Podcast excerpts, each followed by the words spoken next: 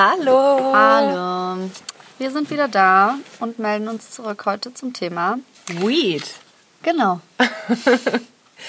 Aber bevor wir mit dem heutigen Thema anfangen, wollte ich mich nochmal ganz persönlich auch bedanken. Wir haben in der letzten Folge über meine Depression und mein Burnout gesprochen und ich habe echt ein paar ähm, Mails von Leuten bekommen, die mir ihre Geschichte erzählt haben und fand es total cool.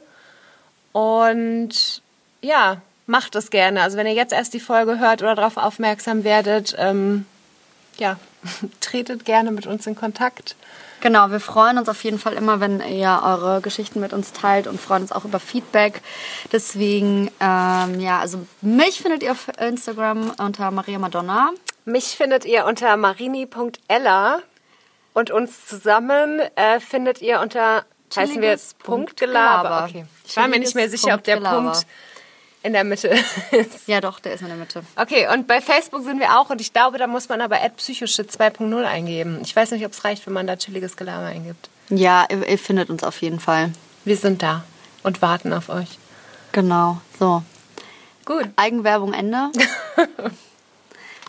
Marina war vor zwei Wochen, drei Wochen. Ähm, Gute Frage. Anfang September war das auf einer äh, Fachveranstaltung zum Thema Cannabis und hat dort Interviews mit Experten geführt. Und äh, ja, die werden wir halt immer wieder einfließen lassen heute in den Podcast. Natürlich werden wir auch viel über unsere eigenen Erfahrungen mit äh, Cannabis sprechen. Ähm, genau, aber willst du einfach vielleicht erstmal was zu der Veranstaltung erzählen? Ja, voll gerne. Also wir waren eingeladen vom Drogennotdienst und von Sonar Berlin. Sonar ähm, ist so ein Verein, der verschiedene Akteure der Drogenarbeit in Berlin bündelt. Also da sind so verschiedene Präventiv- und Suchtprojekte vereint. Die Clubkommission ist da mit dabei. Und die, vielleicht kennt man das, wenn man in Berlin feiern geht, die haben manchmal so ähm, Infostände, verteilen da Kondome, verteilen da so Safer-Use-Packungen, machen aber halt teilweise auch so Workshops für ähm, Mitarbeitende in Clubs halt zum Thema, was passiert zum Beispiel auch, wenn jemand kollabiert oder so. Genau. Und die haben da ganz viele verschiedene Akteure zum Thema ähm, Cannabis zusammengebracht. Also es war wirklich mega spannend. Da waren ähm, verschiedene Musikkünstlerinnen, es waren Therapeutinnen da, es war es hat wirklich echt, also das fand ich halt auch mega cool, es hat einfach so alle Bereiche abgedeckt. Also man hat sich sowohl, man hat sich natürlich viel mit dem Thema Legalisierung auch befasst, man hat aber auch geguckt, es war zum Beispiel ein psychologischer Psychotherapeut da, der halt mit Menschen arbeitet, die unter ähm, Schäden von Langzeitkonsum äh, leiden. So. Also es war echt ein gutes, umfassendes Allgemeinbild so. Genau, voll gut. Und da hast du auf jeden Fall äh, drei richtig, richtig spannende Interviews mitgebracht ähm, von denen ihr gleich auch Ausschnitte hören werdet. Genau. Das wollten wir dann nur schon mal ankündigen. Aber sonst hätten wir das Thema im Podcast ja nicht. Wir haben natürlich auch unsere eigenen Geschichten mit Weed. Ja. Wir haben uns heute Fragen füreinander aufgeschrieben und wir überraschen uns jetzt erstmal mit diesen Fragen, um ins Thema einzusteigen. Okay, fang du einfach mal an. Okay, gut. Erzähl mir von einem Bad Trip und von einem Good Trip. Ähm, Bad Trip ist auf jeden Fall, also weiß ich noch ganz, ganz, ganz genau. Da habe ich nicht geraucht, sondern da haben wir ähm, Muffins gebacken. Mhm. Also ich habe das mit zwei Freunden gemacht, die auch ja schon regelmäßig konsumieren und auch schon öfter gebacken haben. Für mich war das das erste Mal. Und wir wussten, dass man warten muss, bis die Wirkung einsetzt. Und ja, wir haben den ersten Muffin gegessen, eineinhalb Stunden gewartet und ich war so, passiert nichts, ich esse noch einen. So, dann irgendwie noch mal eine Stunde gewartet. Und ich, im Nachhinein muss ich sagen, ich habe schon was gemerkt, aber es war mir irgendwie nicht genug. Und ich war so, ach, ich merke immer noch nichts. Ich esse jetzt noch einen. Boah, und dann hat es halt irgendwie noch mal eine Stunde oder so gedauert. Und dann haben die alle drei gleichzeitig reingekickt. Und das war vielleicht geil für so zehn Minuten, weil ich halt einfach wirklich was gemerkt habe. So, wenn man was konsumiert, will man ja auch was merken so. Ding war aber, wir waren, also das war in Nürnberg, und wir waren auf so einem Rummel. Also es war halt überall so, also meine Freundin, die das auch gemacht hat, die genauso viel gegessen hat wie ich, ist auch noch Achterbahn gefahren. Und ich war so, Alter, wie kannst du das jetzt machen? So, ich kann auch nicht mal richtig gerade auslaufen mhm. einfach. Und wir waren halt auf diesem Rummel und es war einfach, es war überall Musik Es war überall so, ja, Achterbahn und kreischende Menschen und voll viel Gerüche überall. Und ich habe alles so krass intensiv wahrgenommen. Und ich bin ja schon eh eine sehr sensible Person boah, meine Freundin hat ja dann auch noch, das ist halt auch so Polizei immer rumgelaufen halt und sie hatte dann noch einen Muffin dabei und hat halt so vor dem Polizisten diesen Muffin gegessen und hat sich halt übelst gangstermäßig gefühlt und ich habe schon voll angefangen Paranoia. Ich so, Gott, oh mach Gott. den Muffin weg. Die sind so, Marina, das ist ein Muffin und ich so, war so, oh mein Gott, oh mein ja. Gott, wir werden entdeckt so. Und dann, ähm, ja, also so weit war das irgendwie noch ganz witzig. Und dann habe ich aber einfach schon gemerkt, okay, das wird mir zu viel, ich fahre jetzt lieber nach Hause normalerweise habe ich eine recht gute Orientierung und Nürnberg ist ja auch meine Heimatstadt. Ich habe da 19 Jahre gelebt, ich kenne mich da aus. Ich hatte keine Orientierung mehr und das Schlimme war, also zum einen hatte ich keine Orientierung mehr so, dass ich jetzt weiß, okay, ich muss in die Richtung fahren, dann komme ich in dem Stadtteil raus, dann muss ich da den Bus nehmen. So, also das, ich wusste es logisch noch, ich war aber irgendwie total lost. Und das Problem war für mich, ich habe... Du hast dich verlaufen. Nein, ich habe mich nicht verlaufen, weil ich im Kopf noch wusste, da steige ich aus der an der Station aus und steige in die Bahn ein. Ja. Aber in meinem Kopf hat es alles keinen Sinn mehr gemacht. Okay. Also ich war, du warst raus. Ich war einfach komplett raus und das mhm. Schlimme war für mich dann, ich wusste nicht mehr, ich konnte oben und unten nicht, es nicht mehr unterscheiden. Ich habe es nicht mehr gefühlt. Es war für mich, als gäbe es keine schwere Kraft mehr. Boah, so also, einen Trip hatte ich auch schon mal in das Berlin. Das war so ey. richtig. Bevor ich hier hingezogen bin, das war schlimm. Das ist auch schwierig, das mit Worten zu beschreiben, weil es sich total absurd anhört. Aber ich bin dann halt auch, musste drei, vier Stationen mit der U-Bahn fahren, bin in die U-Bahn. Ich war so, hä, wenn die U-Bahn jetzt unten ist, was ist denn dann oben? Und wer mhm. sagt eigentlich, also wer sagt, was oben und unten ist? Und dann so ganz absurde Gedanken, wie, ja. ja wenn es unten ist, wie nah bin ich dann dem Erdmittelpunkt? Und oh Gott. Also so richtig, richtig freaky einfach. Und ja, das Schlimme, irgendwann wird's dann richtig absurd. Und was dann wirklich aber dann auch richtig schlimm war, war, ich musste dann, ich musste dann über eine Brücke laufen zum einen hatte ich die ganze Zeit das Gefühl, ich kann meine Blase nicht mehr kontrollieren, hatte übel Schiss, dass ich mich anpinkel, was nicht passiert ist, aber in meinem Kopf war das irgendwie die ganze Zeit. Also du hast ja auch Paranoia geschoben. Voll. Und dann ähm, bin ich halt über eine Brücke gelaufen und es war wirklich, die Brücke ist bestimmt so 10, 15 Meter hoch. Mhm. Und mein, ich hatte zwei Stimmen im Kopf und die eine hat gesagt, ähm, die ganze Welt ist eindimensional. Du kannst jetzt über den Rand der Brücke drüber laufen und einfach weiterlaufen. Und die andere Stimme in meinem Kopf hat immer gesagt, tu es nicht, du wirst sterben, tu es nicht, du wirst sterben. Ja. Und ich war dann einfach nur so, ich bin dann schon fast so gerannt über diese Brücke. Okay, krass, dass du das alles von Weed hattest. Ist schon crazy, oder? Ja, also wir, es war auch kein Mischkonsum, wir haben keinen ja. Alkohol, wir haben nicht mal ein ja. Bier oder so dazu getrunken. Es war nur dieses Sweet. Ja. Ich habe auch seitdem das wirklich nie wieder gegessen, weil bei Rauchen hatte ich nie so, es war einfach ist zu viel. Ist das dann eigentlich sowas wie eine Psychose oder so? Oder ist das dann nee, so? Also ich konnte, ich, also ich mein, konnte noch klar sehen, dass die beiden Stimmen aus meinem Kopf kommen. Also es okay. war jetzt nicht, als ob irgendjemand anders mir das sagt. Ja. Und ich hatte es auch danach nie wieder. Es war einfach nur, ich glaube, ich hatte einfach zu viele Gedanken auf einmal, die ich nicht mehr fassen konnte. Ja. Und ich lag dann auch letztendlich im Bett und ich hatte dann das Gefühl, dass ich im All schwebe, weil ich ja, wie gesagt, dachte, es gibt keine Erdanziehungskraft mehr. Und ich dachte die ganze Zeit, obwohl ich ja gerade in meinem Bett lag, dass ich mit dem Kopf nach hinten liege und habe dann mal übelst hart meine Füße ins Bett gepresst, damit ich so einen Ausgleich habe und mein Kopf quasi wieder nach vorne kommt check ich nicht, aber hört sich auf jeden Fall anstrengend an. Es war mega anstrengend. Dann bin ich Gott sei Dank einfach, Gott sei Dank bin ich einfach eingepennt und dann war es vorbei. Und seitdem okay. habe ich nie wieder Weed gegessen, auf jeden Fall. Und auch kein Bedürfnis mehr danach. Ja. Das war natürlich so voll die Bombe, um dieses Thema einzusteigen. So ein richtig, richtig krasser Bad Trip. Vielleicht erzählst du mal von deinem besten Trip, damit wir hier nicht direkt so ein Aha, also es ist schwierig von meinem Negativschiene abrutschen. Ja, es ist schwierig von meinem besten äh, Trip zu erzählen. Ich habe aber auch einen äh, Trip, der ähm, ein total weirder Trip war, weil er irgendwie von einem Bad Trip umgeschlagen ist in einen Trip, der irgendwie mein komplettes Leben verändert hat. Okay. Also man kann gar nicht sagen, ob das letztendlich jetzt ein reiner Bad Trip war oder es war total einschneidend für mich auf jeden Fall und auch der Kontext war irgendwie eigenartig. Und zwar ähm, war ich unterwegs mit einem mit einer Person, die ich schon seit meiner Kindheit kenne, äh, in Krefeld in meiner Heimatstadt. Und das war kurz nachdem ich äh, zum zweiten Mal operiert wurde. Ich hatte ja einen Autounfall, also die meisten, die unseren Podcast hören, werden uns kennen und die wissen das, aber für alle, die es nicht kennen, ich hatte einen Autounfall, bin zweimal operiert worden.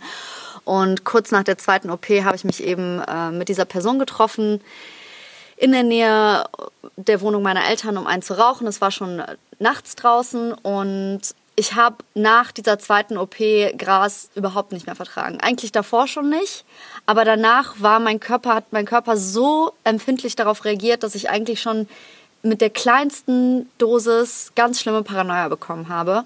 Ich habe auch eine Zeit lang gebraucht, bis ich das irgendwie mal gecheckt habe, dass mir das nicht mehr gut tut. Da braucht man ja immer so ein bisschen, aber äh, auf jeden Fall da hatte ich es noch nicht verstanden. Und ähm, ja, wir haben uns dann getroffen, haben zusammen äh, gebufft halt und haben ein bisschen gequatscht und er wollte dann halt noch äh, irgendwie spazieren gehen oder so. Und am Anfang habe ich gesagt, yo, lass noch ein bisschen spazieren gehen. Ähm, man muss dazu wissen, es gibt eine familiäre Vorgeschichte mit dieser Person. Äh, ich habe eigentlich kein Problem zu dieser Person persönlich. Äh, ganz im Gegenteil, ich finde ihn eigentlich so als Person total cool. Aber sein Bruder hat äh, meinen allerersten Freund ähm, zusammen mit äh, sechs oder sieben anderen Leuten ganz, ganz, ganz, ganz brutal zusammengeschlagen, so dass er halt ähm, dann im Krankenhaus gelandet ist und ja, wer weiß, was noch Schlimmeres passiert wäre. Und das war halt irgendwie schon so ein bisschen für uns auch ein Familiendrama, weil unsere Familien eigentlich schon von Kindesbeinen auf an irgendwie befreundet waren. Und es war halt so ähm, nach einem Jahrzehnt oder länger als zehn Jahren, nachdem das passiert ist, so ein erster Annäherungsversuch auch irgendwie von mir und ihm, mit ihm, mit dem ich ja eigentlich kein Problem hatte, sondern mit seinem Bruder irgendwie wieder abzuhängen, so wie wir das als Kinder gemacht haben. Ne? Und ja, irgendwie kamen wir dann halt auf dieses Thema, was ein total schwieriges Thema war, weil ich mich halt auch verraten gefühlt habe von seinem Bruder in dieser Situation. Und dann hat halt die Paranoia eingesetzt. Also ich hatte dann ganz, ganz schlimme paranoide Gedanken, weil wir halt auf so ein ganz, also wirklich ein komplett stockdüsteres Stück, Waldstück, whatsoever, äh, zugelaufen sind.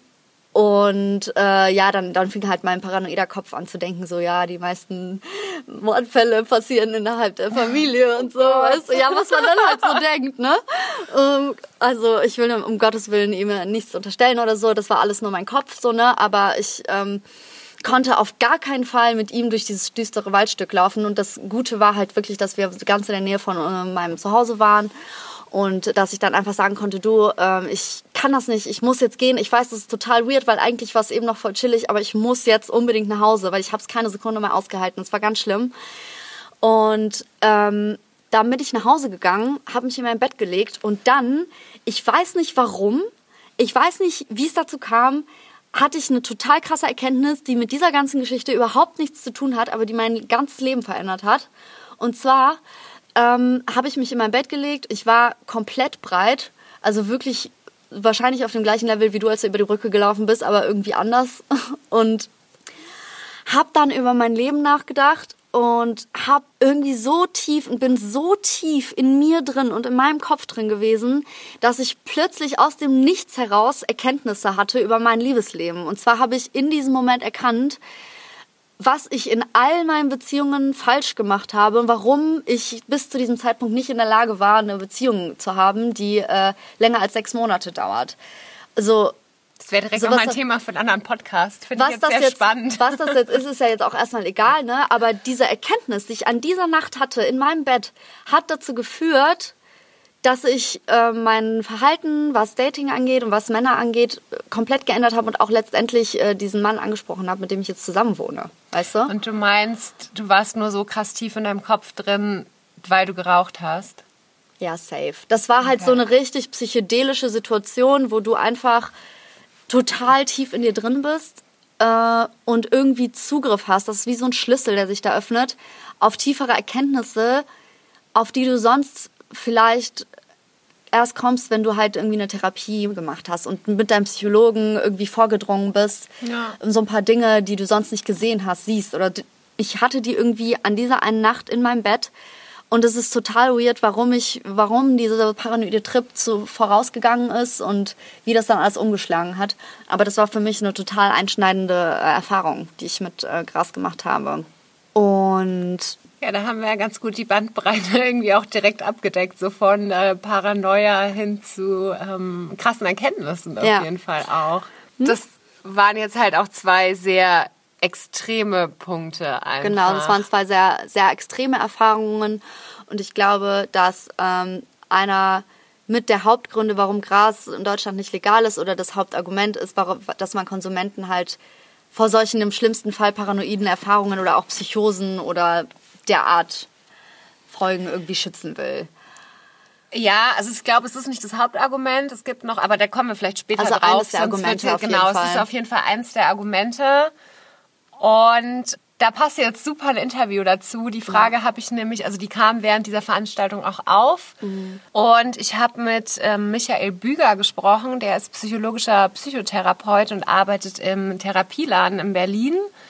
Die arbeiten da mit ähm, Konsumenten, Konsumentinnen, die unter den Langzeitschäden von Cannabiskonsum und ich glaube auch von anderen Partydrogen leiden.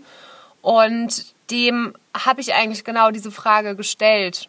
Also was hast du ihn jetzt genau gefragt? Ich habe ihn gefragt, warum sich Cannabis ähm, bei einer Person so negativ und bei der anderen positiv auswirken kann. Okay, und das hat er dazu gesagt. Das hängt einfach mit unterschiedlichen Stoffwechseln zusammen. Ja, also, aber auch, auch das, dafür ist ja Cannabis nicht alleine. Ja, also äh, alleine, also der eine irgendwie reagiert total stark auf Paracetamol und der andere gar nicht. Ja, so sind wir Menschen. Ja, also wir sind einfach, äh, haben unterschiedliche Stoffwechsel und da gibt es unterschiedliche Sachen. Und es kommt auch immer auf den Kontext drauf an. Ja, irgendwie, indem man das Cannabis vielleicht auch nimmt.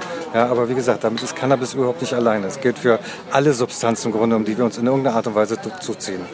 Also, dass man quasi schon so eine gewisse genetische Prädisposition hat und das dann durch den Konsum ausgelöst werden kann, was ohne den Konsum vielleicht nicht so wäre? Na, das wäre jetzt zum Beispiel bei dem Thema Psychose so. Ne? Ähm, also es ist ganz klar, man kann nicht sagen, Cannabis löst Psychosen aus, das wäre Blödsinn. Es gibt so viele Leute, die kiffen und keine Psychose kriegen, aber es kann eben sein, dass der, dass der Konsum von Cannabis ein Punkt ist, der sozusagen denn dazu führt, mit anderen gemeinsam, dass es dann äh, zum Ausbruch der Psychose führen könnte. Da wäre tatsächlich irgendwie die, eine genetische Disposition steht da vorher ähm, und äh, das kommt als ein Punkt, ein Stressor äh, dazu. Also ähm, das Cannabis alleine nicht für Psychosen verantwortlich sein kann, sondern dass Menschen eine genetische Disposition brauchen dafür, ist halt irgendwie so eine Erkenntnis, die halt so in Kifferkreisen verbreitet ist, aber trotzdem so das Hauptargument immer liefert oder eins der Hauptargumente, warum Gras bei uns noch illegal ist. Und ich finde es einfach gut zu hören aus dem Mund eines psychologischen Psychotherapeuten, der halt in dem Bereich arbeitet, ähm, ja, dass er das halt ähm, genauso Genau, sieht. er ist halt auch auf jeden Fall nicht der Einzige. Also es gibt tatsächlich schon ähm, seit 1970 mhm. werden halt die Langzeitfolgen aufs Gehirn von, also Langzeitfolgen ähm, von Konsumenten von Gras auf das Gehirn erforscht. Und ähm, da ist es halt schon so, dass man sagt, bei Dauerkonsum ähm, gibt es eine schlechtere Lern- und Gedächtnisleistung? Alle Studien sagen aber immer wieder, dass wenn der Dauerkonsum eingestellt wird oder massiv zurückgefahren wird, dass dann alles, was vorher halt sich als negative Schäden rausgestellt hat, fast komplett auch wieder zurückgeht. Und zwar schon in relativ kurzer Zeit. Also dass tatsächlich keine langfristig bleibenden Schäden dadurch, bleiben. Durch, also durch langfristigen, also quasi wenn du sagst, äh, man kifft jeden Tag oder voll viel, dadurch wirst du zum Beispiel träge, du kannst dich nicht mehr so gut konzentrieren, du kannst dir keine Sachen mehr merken und so weiter. Genau, du vergisst Dinge und so. Genau, Probleme im Kurzzeitgedächtnis. Also wenn du dann Beispiel. quasi damit aufhörst oder deutlich weniger kiffst, dass das dann wieder sich zurückbildet sozusagen. Genau. Okay. Und das Einzige, wovor halt noch gewarnt wird, ist tatsächlich, wenn du früh einsteigst, also je jünger du bist, dass das dann tatsächlich irgendwie auf die Entwicklung der Gehirnstruktur Auswirkungen haben kann. Ja. Ähm, und das ist auch mit, also wenn man jetzt, ich habe mal geguckt auf der Seite vom Bundesgesundheitsministerium, da ist irgendwo, da haben die so ein Fuck, so Questions and Answers, keine Ahnung, und da ist irgendwann die Frage so, ja, warum es denn nicht legalisiert ist bis jetzt, wie es von so vielen gefördert wird, gefordert wird. Und da ist halt eigentlich echt der einzige Punkt auf zwei Absätzen ausgebreitet. Ja, die Risiken für die Jugend, also für die jugendlichen Konsumierenden so. Und das ist auf jeden Fall ein Punkt, denke ich, den man mitdenken muss. Aber es ist halt auf gar keinen Fall so. Und da gibt's halt auch ganz viele Zahlen, die das beweisen, dass wenn es legalisiert wird, dass Jugendliche automatisch viel, viel mehr kiffen. Ja. Das ist einfach nicht so. Also es ist ja zum einen jetzt schon so, dass Jugendliche kiffen, weil also gerade in Berlin und ich könnte mir vorstellen, auch in Rest Deutschland, Gras ist einfach zugänglich. Genau. So, es ist illegal, aber das hält niemanden davon ab, das zu tun.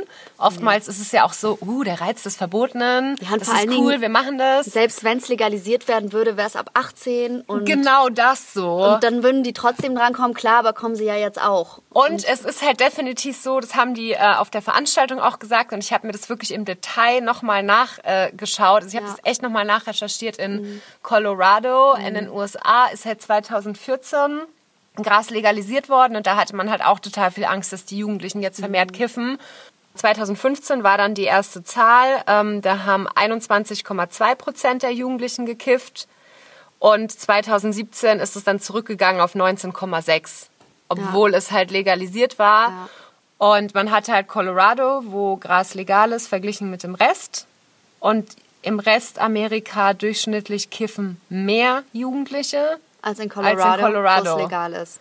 Und ich könnte mir vorstellen, so, dass, dass diese die Zahl insgesamt noch höher ist von Restamerika. Ja, genau, okay. weil man es ja oft nicht zugibt, wenn etwas illegal Ja. ist. Das ähm, finde ich super spannend. Äh, ich habe da auch äh, letztens, also diese Woche, eine Studie drüber gefunden von äh, Economic Inquiry. Das ist ein Wissenschaftsmagazin in den USA. Die machen so Studien und die haben eben herausgefunden, dass in allen Staaten in den USA, wo Cannabis legal ist, die ähm, Sterberate von Herointoten um 20 bis 35 Prozent zurückgegangen ist. Und Heroin habe ich jetzt einfach als äh, Überbegriff genannt für Opiat- oder Opioid-Tote, weil äh, in den USA gibt es ja gerade eine Opioid-Krise. Ähm, das ist halt der Stoff, der auch in Heroin drin ist. Und das hast du seit den 90er Jahren in den USA einfach super easy beim Arzt verschrieben bekommen. Und das macht halt hart abhängig. Und deswegen sind halt super viele ganz normale so Hausmütter oder auch Jugendliche oder whatsoever einfach von, davon abhängig geworden. Und die haben halt wirklich eine Krise da seit äh, ein paar Jahren, weil das halt so massenweise in der Bevölkerung rumgegangen ist. Und es zeigt, also diese Studie hat halt einfach gezeigt, dass in den Staaten, wo Cannabis legal ist, diese äh, Drogentote infolge von äh, Opioidmissbrauch oder Heroinmissbrauch eben um 20 bis 35 Prozent zurückgegangen sind. Weil oft, wenn die Leute das äh, Zeug dann nicht mal beim Arzt verschrieben bekommen haben, sind die dann halt zu Heroin umgestiegen, weißt du? Und das zeigt halt letztendlich, Und wo dass kommt es, da jetzt das Gras ins Spiel? na, dass in den Staaten, wo das legal ist, gehen die Drogentoten zurück. Das heißt, das Gras wahrscheinlich als Ersatz dafür genommen wird, weißt du, um quasi zum Beispiel Schmerzen zu betäuben oder andere, also dass das halt als Medikament zur Selbstmedikation whatsoever lieber dann bevorzugt wird als diese opioidhaltigen Medikamente und dadurch werden die Leute natürlich weniger abhängig, weil Opiate halt einfach total gefährlich sind. Ja. Ja. Also das ist auch ein Thema, da habe ich mich mit ähm, Kevin Matz drüber unterhalten. Ja. Der ist ähm, Medienpsychologe, forscht auch zum Thema Gas und Kiffen und arbeitet präventiv im Drogenbereich. Und dem habe ich die Frage gestellt, was er von der Legalisierung hält. Und da kam das eben genauso raus in seiner Antwort. Ähm, wenn eine Droge legal ist, sind die Menschen viel mehr dazu bereit, über ihren Konsum zu sprechen und entsprechend den Konsum auch zu reflektieren und über eine eventuelle Sucht oder eventuelle Schäden auch nachzudenken. Aber vielleicht hören wir uns am besten einfach mal selber an, was er gesagt hat. Es ist sozusagen präventiv, ist es besser, wenn es legalisiert wäre oder reguliert, weil man dann einfach viel offener darüber reden kann. Ähm, um eine Sucht zu vermeiden, gilt es nämlich einfach nur reflektiert zu konsumieren und sozusagen zu wissen, was mache ich hier und warum mache ich das. Und wenn ich das weiß, dann habe ich schon gar keine Gefahr mehr, süchtig zu werden, weil wenn ich mich ständig reflektiere, ja, dann passiert mir dieser Teufelskreis nicht. So, das waren jetzt äh, voll viele Hard Facts. Ich will jetzt wieder eine Story hören. Ist ganz geil, weil die Story aus Nürnberg kannte ich noch gar nicht. Ich bin gespannt, was du als nächstes sagst. Vor allen Dingen, wir, wir kennen die Fragen auch nicht. Ja, Also ich, wollte weiß gerade sagen, ich bin gespannt, was jetzt für eine Frage kommt. Ja, und zwar, ähm, hast du schon mal etwas mit Gras äh, kompensiert? Lass dir Zeit, denk nach. Boah, ich wollte gerade sagen, das ist eine richtige Nachdenkfrage. Also du meinst, dass ich Gras benutzt habe, weil ich mit irgendwas anderem unzufrieden war oder auf irgendwas nicht klargekommen bin. Ja, oder so wie man sich mal betrinkt, vielleicht auch, wenn man Entweder so, um sich zu Problem betäuben halt. oder vielleicht auch, also ich kenne das von mir, dass wenn ich irgendwie einen ungelösten Konflikt habe, dass ich Gras manchmal bewusst einsetzen kann, um eine Sache ganz klar zu zerdenken. Mhm. Weil du dann so in so einen Tunnel von Gedanken reinkommst und so hart drüber nachdenkst, dass du dann vielleicht auch eine neue Erkenntnis hast oder so. Ähm, aber ja, oder vielleicht auch um irgendwie Schmerzen zu, also es ist ja dann auch eine Art von Kompensation, auch irgendwie ähm, physische Schmerzen zu betäuben oder so. Vielleicht. Ich habe es tatsächlich einmal verwendet, um wirklich körperliche Schmerzen mhm. ähm, zu betäuben. Da habe ich irgendeine so Grippeimpfung bekommen. Mhm. Und ich glaube noch irgendeine andere Impfung an einem Tag und mein Arm hat einfach so dermaßen wehgetan, dass ich mir abends einen Joint äh, gedreht habe und den geraucht habe und meine Schmerzen sind tatsächlich besser geworden. Ja. Und ansonsten finde ich die Frage ein bisschen schwierig zu beantworten. Mhm. Ähm, ich würde das mit so einem Jein beantworten. Also ja, habe ich auf jeden Fall schon gemacht, also auch mhm. auf psychischer Ebene. Ähm, ich habe aber halt einfach eine Zeit lang, das war ungefähr so, ja, Chemnitz, Berlin-Zeit, da habe ich ja echt eine Zeit lang sehr, sehr regelmäßig gekifft. Ja. Habe das ja dann auch wirklich irgendwann aufgehört, weil ich habe das halt zum Beispiel bei mir gemerkt, ich hatte Probleme mit meinem Kurzzeitgedächtnis. Ich konnte teilweise so Konversationen nicht mehr richtig folgen und mir Sachen nicht merken, die mir Leute vor ein paar Minuten erzählt haben und auch auf so einem Level, dass es mir unangenehm geworden ist. Und da habe ich aber halt auch echt genau die Erfahrung gemacht, ich habe aufgehört dann, weil ich genau, gemerkt also habe, es ist unangenehm. und es ist innerhalb nicht. von, genau, und es ist innerhalb von ein paar Wochen auch echt weggegangen. Also das, was ich vorhin mit dieser Studie angesprochen habe, die Erfahrung habe ich tatsächlich selber gemacht. Ähm, ich habe ja oft irgendwie mit Stress zu kämpfen, auch Stress, den ich mir selber mache. Also ich habe ja auch zu der Zeit, wo ich gekifft habe, ich überlege gerade, doch genau zu der Zeit, wo ich gekifft habe, habe ich auch schon mal eine Therapie gemacht. Da ging es bei mir damals auch schon so in Richtung Erschöpfung, äh, Burnout und so. Und ich habe schon auch viel gekifft, um einfach runterzukommen.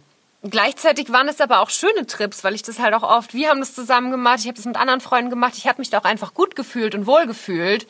Nur irgendwann habe ich es halt einfach übertrieben. Du bist jetzt gerade auf dem Stand, dass du gar nicht mehr kiffst. Ne? Genau, Weil jetzt gerade nehme ich komplett gar keine Drogen. Ja. Ich trinke auch wirklich kaum Alkohol und wenn dann echt nur in Maßen, so wie mal ein Glas oder so. Ähm, weil ich einfach gerade durch diese ganze Therapiegeschichte, die ich gerade mache, mhm. so nah an mir selber dran bin und an allen möglichen Emotionen, dass schon ohne irgendeinen Konsum so oft von jetzt auf gleich irgendwas hochploppt. Ja dass ich mich gerade nicht wohlfühlen würde. Ja. Also für mich ist es schon echt so ein Ding, ich muss mit mir im Rein sein und ich, wenn ich mir das dann zutraue und sich das für mich gut anfühlt, dann probiere ich gerne mal was. Aber ja, habe ich jetzt auch schon lange nicht mehr gemacht, weil ich mich einfach gerade nicht sicher genug also dazu Ich finde, das passt auch ganz gut zu dem äh, Zitat, was wir gerade gehört haben, weil äh, dieser Selbstreflexion, ne, das ist ja das, was dich eigentlich vor Suchtverhalten äh, schützt. Irgendwie, wenn du so selbstreflektiert sein kannst und sagen kannst, ich verarbeite gerade so viel, dass es mir jetzt gerade nicht gut tun würde. Ich finde das halt stark und ich glaube, dass es irgendwie was ist, was die meisten Menschen, nicht die meisten, ich weiß nicht bei den meisten Menschen, aber viele Menschen können nicht Nein sagen oder die Finger davon lassen. Und dann entstehen dadurch halt schwerwiegendere Probleme. Weißt du? Also muss nicht so sein, aber kann halt so sein, dass äh, Leute Sachen zu verarbeiten haben und das halt verwenden, um sich zu betäuben, was ja erstmal auch hilfreich sein kann. Ähm, aber ich glaube, das hast du äh, eben, bevor wir den Podcast aufgenommen haben, kurz gesagt. Aber wenn das dann bei dem bleibt, wenn es nur bei dem sich betäuben bleibt ne, und dann die tiefergehenden Sachen nicht aufgearbeitet werden, dann kann das halt einfach alles verschlimmern. Naja, gut, okay. Soll ich euch erzählen, ob ich, äh, was ich damit kompensiert habe? Oder? Ja, bitte. okay. Eine Situation, in der ich auf jeden Fall heftig viel geraucht habe oder gar nicht mal so viel geraucht habe, weil ich nicht so viel vertragen habe, aber auf jeden Fall gekifft habe, um, um eine Lebenssituation zu kompensieren, war, als ich letztes Jahr im März äh, mega, mega, mega heftig starke Schmerzen hatte. Die quasi körperliche auch, Schmerzen. Genau, also körperliche Schmerzen. Das war halt eine äh, Unfallfolge. Äh, ich habe mich nach der zweiten Operation zu schnell wieder in meinen Beruf eingefunden, äh, habe zu viel gemacht, ich hatte zu viel Stress. Und das ist dann total ausgeartet, weil ich mich eigentlich von dieser schweren Verletzung, die ich erlitten habe, noch gar nicht richtig auskuriert hatte. Und das ist dann halt so weit gekommen, dass ich äh, quasi bei fast jeder Bewegung Schmerzen am ganzen Körper hatte. Ich will da jetzt nicht zu krass ins Detail gehen, das kann man nicht so richtig beschreiben, aber ich war auf jeden Fall literally behindert. Also das hört sich jetzt irgendwie komisch an, aber wenn ich in diesem Zustand zur Behörde gegangen wäre und einen Schwerbehindertenausweis beantragt hätte, dann hätte ich den safe bekommen, weil ich wirklich äh, zum Supermarkt gegangen bin und äh, der Gang dahin tat weh. Ich konnte nichts weiter als zwei Liter Milch oder was auch immer irgendwie tragen. Ich konnte nicht sitzen, nicht liegen. Ähm, es war eine ganz, ganz grausame Situation für mich. Und man weiß natürlich nicht, was mit einem passiert, ne? wenn du auf einmal in so eine Situation reinrutscht und das ist total fremd für dich ähm, und man hat Angst, so, weil man nicht weiß, kommt man da wieder raus. So, ne? Und das war für mich, so da war Kiffen für mich einfach das Einzige, was ich machen konnte, auch körperlich irgendwie. Hat es dann auch tatsächlich deine körperlichen Schmerzen gelindert? Äh, warte ganz kurz, ähm, darauf komme ich gleich zurück.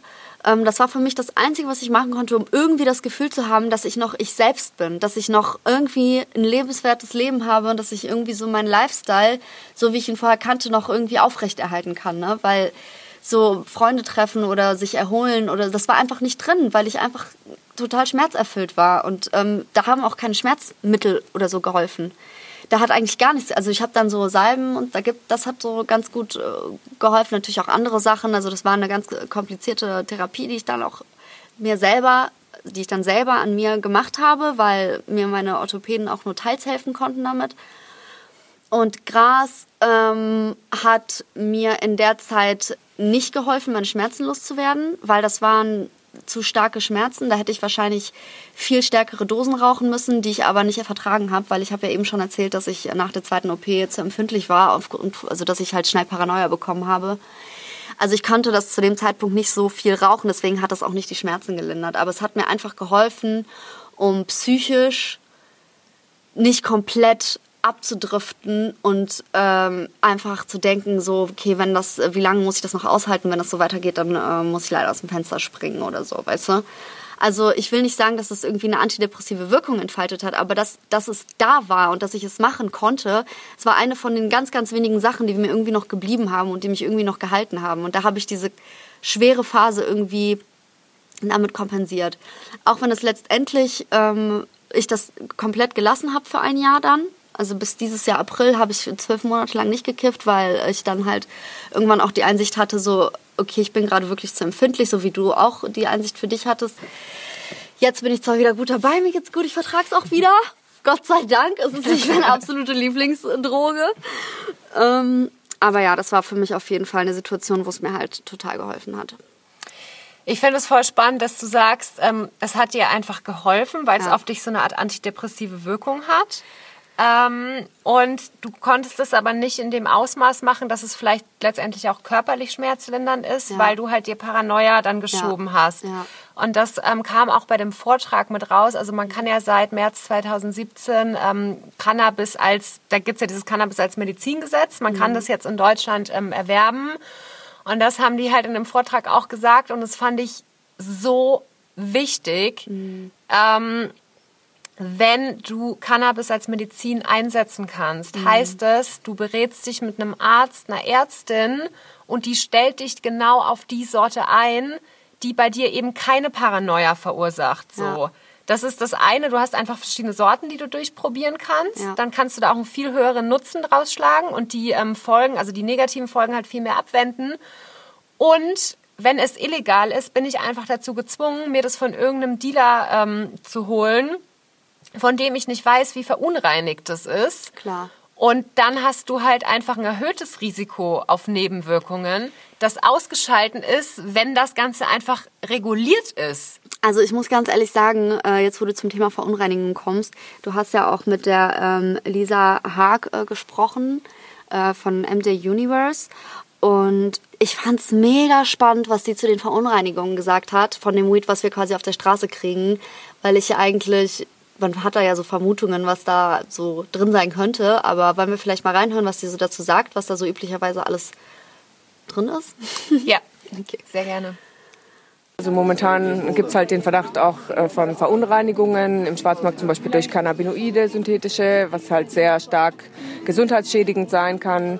Ähm, aber wir haben halt auch, äh, du hast halt keine Kontrollen, da wird nicht drauf geschaut, ähm, dass die, dass die Blumen besonders äh, schonend hergestellt werden und möglichst keine Pestizide, sondern da sind viele Pestizide. Es geht um Profit ausmaximieren. Da spielt Verbraucherschutz einfach keine Rolle. Und das würde sich halt ändern in einem legalen Markt, wo wir auch Qualitätskriterien definieren können, an denen man sich orientieren kann. Ja, verdammt, die Frau hat recht. Ich will verdammt nochmal Bio-Weed rauchen. Was ist da los? Ich will verdammt nochmal Bio-Weed. Ja, dann, ähm, Ich will, ich will Weed mit biologischen Standards haben. dann Bitte. setz dich für eine Legalisierung ein. Ja. Ähm, Lisa Haag ist übrigens die ähm, Gründerin und CEO von MJ Universe. Das ist so ein kollaboratives Netzwerk ähm, rund um Hanf und Cannabis. Und was ich ganz spannend fand, die sehen halt Hanf auch als ganze Pflanze. Also es geht jetzt nicht nur um diesen, ich nenne es jetzt mal Rauchaspekt, ähm, sondern da geht es halt wirklich um Essen, um Kleidung, um medizinischen Nutzen. Und ja, es geht einfach darum, einen sicheren Umgang zu schaffen. War sehr spannend, mit ihr zu reden, auf jeden Fall. Du hast noch eine Story mit synthetischen Cannabinoiden, ne? Ach, stimmt, ja. Was, was ist das eigentlich? Weißt du das? Ich weiß gar Also nicht, was es ist. synthetisch heißt ja jetzt für mich, es ist nicht natürlich, sondern es ist Also so irgendwie. im Labor hergestelltes THC, CBD, whatsoever, sozusagen. Sollen wir das noch mal kurz googeln? Aber ja, so würde ich das jetzt. Ja, lass uns noch mal kurz Ja. googeln. Wir googeln Mal kurz übrigens mit Ecosia und nicht mit Google. Muss man das jetzt schon als Werbung markieren? Ähm, ich wollte es einfach mal kurz gesagt haben. Weil wenn hier Schleichwerbung drin ist, dann bitte nicht für Google. So, wir haben jetzt hier ähm, eine Seite gefunden, das ist die Drogenhilfe in Wien und ich lese jetzt einfach mal ganz kurz vor. Ähm, wir haben hier offenbar auch eine Wissenslücke, was synthetische Cannabinoide sind. Und ich lese einfach mal den Satz vor. Also, synthetische Cannabinoide sind ähm, chemische Verbindungen, die eine ähnliche Wirkung wie THC haben. Sie kommen in kristalliner, pulveriger oder flüssiger Form vor oder können als Zusätze in angeblichen Kräuter- oder Räuchermischungen enthalten sein. In diesem Fall wird das synthetische Cannabinoid auf die Kräuter- oder Pflanzenbestandteile gesprüht. Das bedeutet, dass das Weed, was wir auf der Straße kaufen, teilweise gestreckt sein kann mit so chemisch hergestelltem THC, was da drauf gesprüht wird. Genau. Das, was Lisa Haag eigentlich auch gerade gesagt hat. Ja. Ja, genau. Und dieses chemische Zeug ist halt oft viel, viel, viel aggressiver und schlechter für den Körper zu vertragen. Und also ich habe selber einmal die Erfahrung gemacht mit äh, Spice. Ich glaube, das ist ja, ich weiß nicht, ob du das den Mhm. Ich Begriff noch nie kennst, aber das war ja eine Zeit lang Ja, da mal. war das legal, ne? Da war das so eine kurze Lücke, als es aufkam, Ja, ja, was legal genau. war. Und das Da war war halt auch so super, 15. super dumm. Also halt auch Thema Mischkonsum. Ich war mega viel Alkohol getrunken und wir waren irgendwie so vier, fünf Freunde und dann sind wir noch äh, zu der einen nach Hause gegangen und sie hatte Spice und ähm, ich war halt auch so betrunken, dass ich nicht mehr viele Hemmungen hatte und ich war so, wir rauchen das jetzt. Ich will das jetzt rauchen. Und dann habe ich das geraucht und ich weiß nur, also ich weiß dann nur noch, dass ich am nächsten Morgen mit einem richtig, richtig harten Schädel aufgewacht bin und mich auch äh, zwei, dreimal übergeben habe. Mm, Und meine Freunde haben mir dann aber am nächsten Tag einfach erzählt, dass ähm, die wollten, also wir wollten eigentlich nur bei der chillen und dann wollten wir alle bei uns zu Hause pennen, also jeder bei sich. Und ähm, ich bin immer bei ihr auf der Couch aufgewacht und äh, die haben dann gemeint, dass sie mich richtig hart, so richtig angepackt und gerüttelt haben und geschrien haben, so Marina, Marina, wir gehen jetzt, wir gehen jetzt. und ich habe einfach nicht mehr darauf reagiert. Krass. Ja, also es war auf, das ist auf jeden Fall kein gutes Beispiel für verantwortungsbewussten Konsum gewesen. Und ich kann aber auch sagen, sonst hatte ich nie wieder so eine krasse Reaktion. Es war halt nur bei Spice. In der Mischung mit Alkohol wahrscheinlich auch. Das hat es doppelt schlimm gemacht, so Ja. denke ich. Aber Boah, da fällt mir auch gerade eine Story dazu ein, ne? Das, sowas hatte ich auch mal, aber das war nur ein ganz kurzes Pass-out von äh, einer Freundin von mir. Ich weiß nicht, ob das jetzt irgendwie gestrecktes Zeug war oder ich vermute einfach, dass sie es nicht vertragen hat. Also, dass sie einfach Gras nicht vertragen hat. Kann aber auch sein, dass es irgendwie gestreckt war oder so. Ähm, ich war ähm, mit einer Freundin, im, wir haben irgendwie im Auto gebufft und ähm, sie kifft eigentlich nicht. Wir haben einen Joint geraucht, das war mega witzig und dann dachten wir so, komm, wir rauchen noch einen. Boah, und dann hat sie ein paar Mal gezogen und wurde auf einmal komplett bleich und ist halt total ohnmächtig geworden. Boah, das war so ein Schock. Und ich so, ich habe so ihren Namen gerufen und dann habe ich ihr so ins Gesicht geschlagen. Ich so, was was ist mit dir? Und boah, ich wollte gerade, ich wollte wirklich gerade den Krankenwagen rufen und da ist sie zum Glück wieder auf. Also sie, sie ist wirklich nur so zwei Minuten oder eine Minute bewusstlos gewesen und dann habe ich sie ähm, nach Hause gefahren und äh, ins Bett gelegt und habe dann irgendwie noch eine Stunde vor diesem Bett gesessen und geguckt, ob sie atmet im Schlaf. Also sie hat das gar nicht vertragen. Ey, aber das, Entschuldigung, warst Ja. du fertig mit der Geschichte? Ja, das war nur Weil kurz. das ist halt auch wieder so ein Thema, wenn eine Substanz dann legal ist, Ja. traut man sich viel eher, einen Krankenwagen zu rufen. Ja, klar, genau. So, weil ähm, wenn du eine Substanz konsumierst, die illegal ist, und es gibt ja auch gewisse Berufsfelder, wo du zum Beispiel irgendwie ein Führungszeugnis vorlegen musst und wo dann so Verstöße gegen das Betäubungsmittelgesetz halt da aufgeführt werden. Und dann sagst du halt irgendwie, nee, ich möchte nicht, dass ein, ich möchte nicht, dass ein Notarzt gerufen wird. Und das kann einfach auch fatale Folgen haben. Ja. So. Jetzt haben wir ganz schön viele Horrorszenarien ausgemacht. Ja, aber guck mal, ich, ich bin ja auch dafür, dass es legalisiert wird. Ich finde es auch ein bisschen komisch, dass wir heute nur über unsere Horror-Stories mit Gas reden. Aber ich meine, letztendlich gehört es ja dazu, wenn man halt auch realistisch über eine Substanz spricht, dass man halt auch über die negativen ähm, Aspekte davon sprechen kann. Ich meine, dass es jetzt nicht jeder verträgt, ist auch nichts Neues. Es verträgt auch nicht jeder Alkohol, ne? Ja, und Und- trotzdem trinken viele Leute Alkohol, die es auch nicht vertragen. Ey, Alkohol ist auch echt so ein Punkt, da sind wir heute noch gar nicht drauf gekommen. Das ist halt auch irgendwie so, ich finde es so bescheuert, warum kann der Staat darüber entscheiden, dass es in Ordnung ist, wenn ich abends nach der Arbeit nach Hause komme und ein Bier trinke, weil ich Bock darauf habe und entspannen will. Und warum sagt der Staat so, ja, ein Bier darfst du trinken, aber ein Joint darfst du nicht rauchen? So, es ist ja auch nicht jeder, der sich irgendwie, was weiß ich, jeden Tag, jeden zweiten Tag, einmal die Woche, keine Ahnung, regelmäßig einen Joint raucht, um sich zu entspannen, ist ja nicht süchtig oder so. Das ist ja, muss ja noch lange nicht problematisch sein.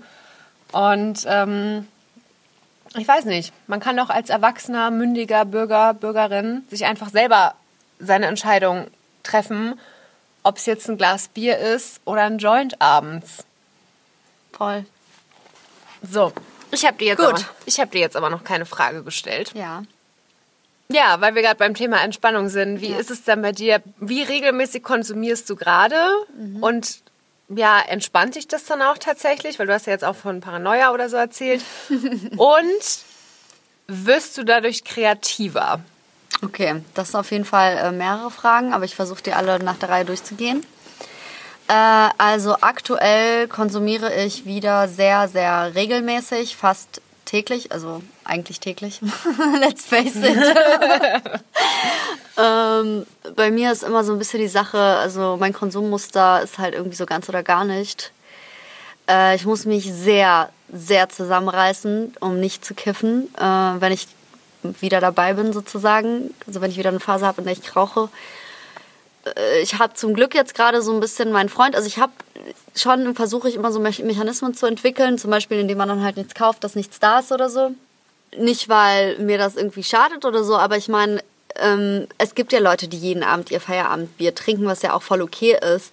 Ähm, und ich genieße dann auch unter der Woche meinen Feierabendjoint zu rauchen. Aber wenn ich das dann irgendwie zwei, drei Wochen dann äh, am Stück gemacht habe, irgendwann, keine Ahnung, will ich auch mal wieder clean sein abends, ist doch vollkommen klar. Also das ist ja jetzt auch nichts Schlimmes. Und da ist der Mechanismus gerade, dass mein Freund äh, das Gras einfach irgendwo hinbunkert, wo ich es nicht finde. Und wir handeln dann immer so ein bisschen aus, so ja, ab dem und dem Tag darf ich dann wieder ungehemmt buffen und dann äh, ist es okay und dann, ähm, ja genau, das ist gerade so ein bisschen der, der Rhythmus, den ich drin habe. Und ich liebe es, einfach total nach der Arbeit einen Joint zu rauchen, weil ich versuche das, ähm, ich versuche das zu beschreiben. Wenn man total entspannt ist, ne? Also manche Menschen erreichen das durch ähm, Putzen, andere durch Sport, andere durch Meditieren oder so. Ähm, dann kommst du in so einen Zustand, wo du einfach ohne groß nachzudenken irgendwelche Ideen hast. Und ich erreiche diesen Zustand sehr, sehr einfach, wenn ich einfach nur ein ganz kleines bisschen gekifft habe, also nicht zu viel, und einfach Feierabend machen kann und nichts weiter zu tun habe und mich vielleicht irgendwie mit einem Kumpel noch treffe, wir rauchen einen zusammen oder so. Und ich dann Zeit für mich habe, um mir was zu kochen und an nichts Bestimmtes denke, dann kommt mein Kopf in so einen Zustand von Leichtigkeit, in dem ich immer richtig gute Einfälle habe für die Arbeit, für den Podcast. Mm, So, das ist für mich so meine, meine Routine oder mein liebstes Feature, was Gras mir so bietet. Weißt du? Also, dass ich das halt auch gerne den Rausch davon gerne auch alleine genieße. Also, ich liebe es natürlich auch irgendwie beim Feiern das äh, zu machen und das mit Leuten zusammen zu genießen und die Musik äh, auf sich wirken zu lassen und so, ne? Aber alleine zu rauchen, alleine zu sein und dann einfach ganz normal seinen Aufgaben nachzugehen am Abend, was man so in seiner Routine macht, das mag ich total, weil das so bei mir diesen kreativen äh, Fluss auslöst und mich einfach so auf mega geile Ideen bringt. So. Ich meine, klar, wenn man. Äh, weil du fokussierter dann auch bist auf die Sache und entspannter, oder? Nee, gar nicht. Ich bin gerade nicht fokussiert. Ich bin okay. einfach total frei und irgendwie glücklich. Also ich habe ja eben schon gesagt, dass das so eine leichte, ja, was heißt Antidepressiva? Also es, es, löst bei mir halt so krass diesen Glückseffekt aus, sag ich mal. Aber ähm, ohne dass es jetzt halt meine Dopaminreserven oder so leer macht. Das, das macht Gras ja nicht, wie Ecstasy oder so. Aber es, es wirkt schon so leicht, dass es bei mir irgendwie so Glückshormone offenbar ausschüttet, weil ich halt wirklich dieses Glücksgefühl habe. Und irgendwie gibt, gibt es mir so ein bisschen dieses Gefühl, ich bin im Urlaub, weißt du?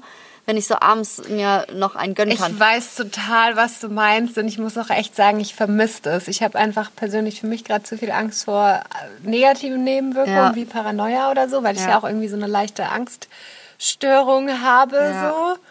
Aber ich kenne dieses Gefühl so gut, das du beschreibst. Und als ich auch so ähm, bei, dieser, bei dieser Veranstaltung gehört habe, dass du dann bei ähm, medizinischem Cannabis mhm. halt diese Möglichkeit hast, dich auf eine Sorte einstellen ja. zu lassen, dachte ich so, bitte kann es irgendjemand mit mir machen, ja. so. Weil, ähm, ganz ehrlich, also ich habe auch, als ich... Ähm, in der Psychiatrie und in der Tagesklinik haben wir halt Bedarfsmedikation mhm. bekommen. Also wenn du irgendwie, was weiß ich, eine Panikattacke oder so hattest, dann ähm, konntest du halt ja irgendwas Chemisches nehmen. Mhm. Natürlich jetzt kein Ibuprofen, aber es gibt verschiedene ähm, Tabletten, Flüssigkeit, was auch immer so. Mhm. Aber das ist ja auch wieder alles chemisch. Also wenn du mhm. wirklich so richtig geiles Bio-Weed hättest mhm. und genau deine Sorte, die du verträgst, wäre mir das viel, viel, viel lieber. Ja. Und also ich weiß auch für mich, ich würde es nicht so krass regelmäßig machen, aber wenn ich einfach weiß, so heute habe ich nicht den Nerv, ewig zu meditieren mhm. oder mich ewig mit irgendwas auseinanderzusetzen, ich würde gern einfach mal so machen und jetzt mal kurz ausschalten und es hätte für mich eine langfristige positive Wirkung, weil ich dann mal von meinem Stresslevel runterkomme. Fände ich super, wenn es das geben würde. Ich glaube, das ist auch bei mir der Grund, äh, warum ich das ähm, tatsächlich dann nicht jeden Tag äh, auf Dauer machen möchte, weil dieses Gefühl, dass du im Urlaub bist, ne, dieses Glücksgefühl, was dann kommt, das ähm, also die Toleranzgrenze wird dann ja immer höher, du brauchst dann immer mehr, um das äh, zu kriegen sozusagen. Und ich möchte, dass das quasi schon einsetzt, so bei den ersten paar Zügen. So. Und das, ähm, genau, das ist zum Beispiel ein guter Grund, warum man es dann nach einer Zeit lang auch mal wieder irgendwie zwei Wochen oder so lassen sollte oder ich für mich das zumindest so entschieden habe. Wobei man natürlich genau das, was du gerade gesagt hast, wenn es legal wäre, dann gäbe es einen Markt dafür. Ähm, wenn ich jetzt zum Beispiel einfach nur reines CBD-Weed, was ich in Griechenland jetzt dieses Jahr das erste Mal äh, probiert habe, wenn ich dieses reine Gras, äh, also reines CBD-Gras äh, haben könnte, ohne diese psychoaktive Wirkung, wäre auch nice, weil dann hast du einfach nur den Genuss, den Geschmack und diese entspannende Wirkung auf die Muskulatur, was ja auch bei Verspannungen mit unterhelfen kann und so. Und da ist es ja eigentlich ähm, komplett unbedenklich, auch in der Hinsicht, dass du äh, nicht jeden Tag auf diesen, ähm, auf diesem psychiatrie-aktiven Trip zum Beispiel sein möchtest oder so. Es ist übrigens total krass, äh, by the way, dass wir öffentlich das so offen diskutieren. Für mich ganz persönlich, weil meine Mutter eine mega, mega krass konservative Anti-Haltung gegenüber allen möglichen Drogen hat.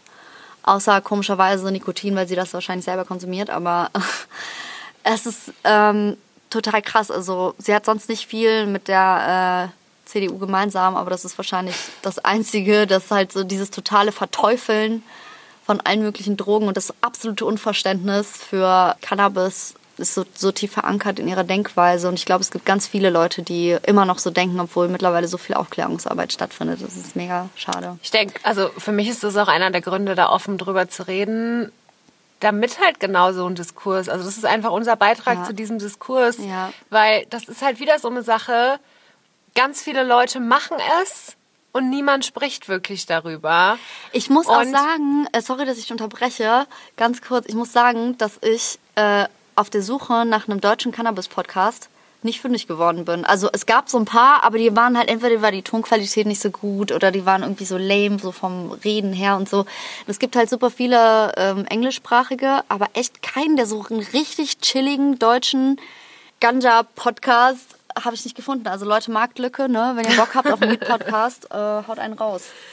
Ah ja, ich habe dich unterbrochen. Ja, ich wollte noch anknüpfen, genau, dass es für mich halt auch voll krass ist, weil ich einfach Sozialarbeiterin bin. Ja.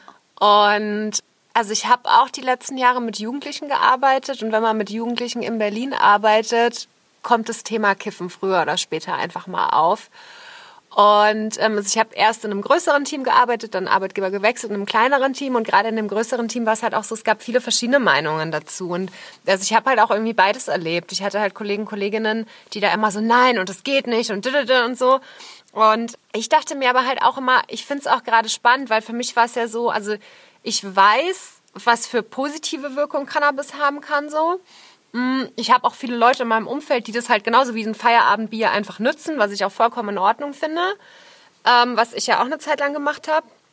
Aber ich habe das dann auch, ich habe mein Beispiel halt auch immer dann den Jugendlichen gegenüber genutzt und habe gesagt, pass auf, Entspannung, ja, wir haben zum Beispiel auch mal so einen Präventivworkshop gemacht. Da hieß es auch, hey, wenn er das zur Entspannung macht wie ein Feierabendbier, ist doch cool. Passt auf, dass es keine Auswirkungen auf die Schule hat. Und genau das ist der Punkt, wo ich dann auch angeknüpft habe. Ich habe gesagt, genau, wir brauchen nicht so tun, als ob ihr das alle nicht machen würdet. Und habe dann halt auch mein Beispiel dafür genommen, zu sagen, kann aber auch in die andere Richtung gehen.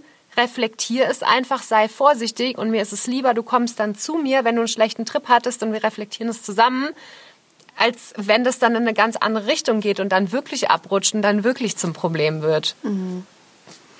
Apropos äh, abrutschen, du hattest mich ja, glaube ich, gerade noch gefragt, ob ich immer noch Paranoia davon kriege, ne? Weiß ich nicht, aber Würde sag gerne was dazu. ich glaube, das habe ich nicht gefragt. Ach so, okay. Ich dachte, du hättest es auch gefragt. Ähm, ja, aber äh, ich bin total überrascht, weil ich habe ja ein Jahr Weed-Pause gemacht und äh, ich vertrage es jetzt tatsächlich wieder so gut wie früher. Das bestätigt vielleicht auch so ein bisschen ähm, das, was wir ganz zu Beginn gesagt haben, dass es äh, was mit der psychischen Voraussetzung zu tun hat. Aber also ich kann das tatsächlich wieder auch hochdosiertes Gras nehmen, ohne dass ich eine, eine so ganz schlimme paranoide Gedanken kriege. Das ist gut. Ja, auf jeden Fall. Hätte ich nicht gedacht, ehrlich gesagt, dass ich äh, wieder irgendwann das so gut vertrage. Ich freue mich auch auf jeden Fall darüber. Ja, es hängt vielleicht auch damit zusammen, dass du jetzt selber auch an einem anderen Punkt stehst, vielleicht auch in deiner psychischen Gesundheit irgendwie einen Schritt ja. vorwärts gekommen bist, aufgeräumter bist, so in Anführungszeichen gesagt. Und das sind ja dann eben genau diese vielen verschiedenen Stressoren, die da eine Rolle spielen, weil alleine durch die Substanz, haben wir am Anfang auch gehört, kann es ja nicht ausgelöst werden. Wir so. haben jetzt uns überlegt, eine neue, kann man das Rubrik nennen, am Ende des Podcasts einzuführen. Wir möchten wissen, was wir aus dem Thema gelernt haben. Genau, also wir werden uns jetzt jedes Mal ähm, nach am Ende des Podcasts die Frage stellen, wie hatte dieses Thema quasi Einfluss auf unser Leben oder was für auf Lehren haben wir unsere persönliche Entwicklung. Genau, auf unsere persönliche Entwicklung, was für Lehren haben wir aus einem bestimmten aus einer bestimmten Sache gezogen oder wie hat uns das beeinflusst? Und ja, willst du die Frage als erstes beantworten, wie Weed dich in deinem Leben beeinflusst hat, so ganz grob? Ich würde jetzt weniger sagen, wie Weed mich beeinflusst hat, sondern wie der Umgang mit dem ja. Thema mich beeinflusst hat. Ja.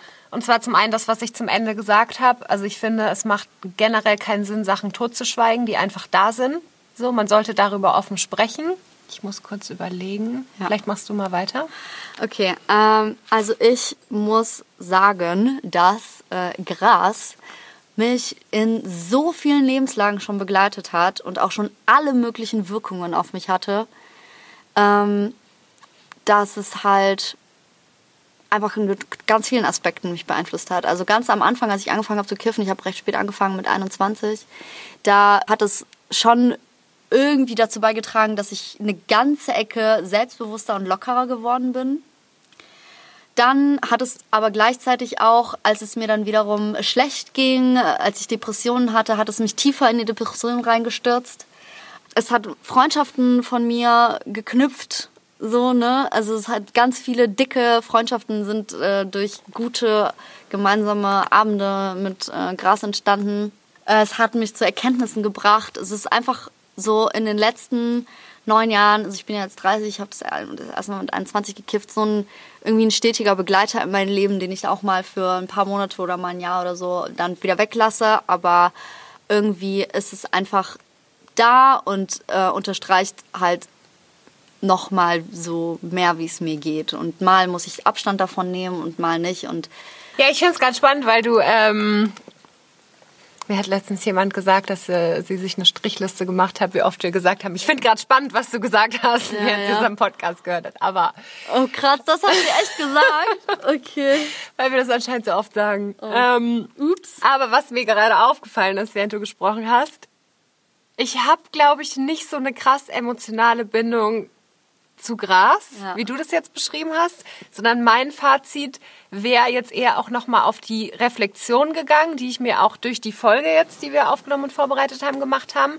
Und da für mich einfach nochmal so ganz klar rauskam, es gibt halt einfach kein Schwarz und Weiß, sondern es ist einfach ganz wichtig, dass ich mir alle Informationen einhole, die ich mir einholen kann zu einem Thema und dann eine informierte, bewusste Entscheidung treffe und da halt auch auf mich selber gucke und es da auch einfach wichtig ist, und das kann ich auch aus meiner Konsumerfahrung sagen, generell beim Konsum mit Drogen finde ich, ist es ganz, ganz wichtig, dass man das in einer Zeit oder in einem Alter anfängt, wo man schon eine Art Selbst, also eine gewisse Selbstbewusstsein auch ausgeprägt hat, weil man dann einfach viel, viel weniger Gefahr läuft, zu Sachen Ja zu sagen, nur um mit einer Gruppe mitmachen zu können. Ja. Und wenn dann jemand für sich eine bewusste Entscheidung trifft, das möchte ich jetzt, weil, das, weil ich das aus eigener intrinsischer Motivation will, ist das was ganz was anderes, als wenn ich etwas mache, weil ich mit einer Gruppe mitgehe.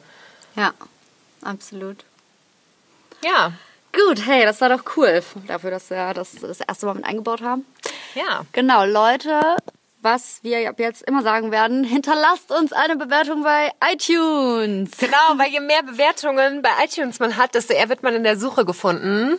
Und deswegen äh, hoffen wir auf euren Support und abonniert uns auf allen Kanälen, textet uns, wenn ihr äh, euren Senf zu der heutigen Folge dazugeben wollt. Wir werden natürlich alle Fakten sozusagen, die wir heute erzählt haben, die Experten, die Veranstaltungen und so weiter verlinken.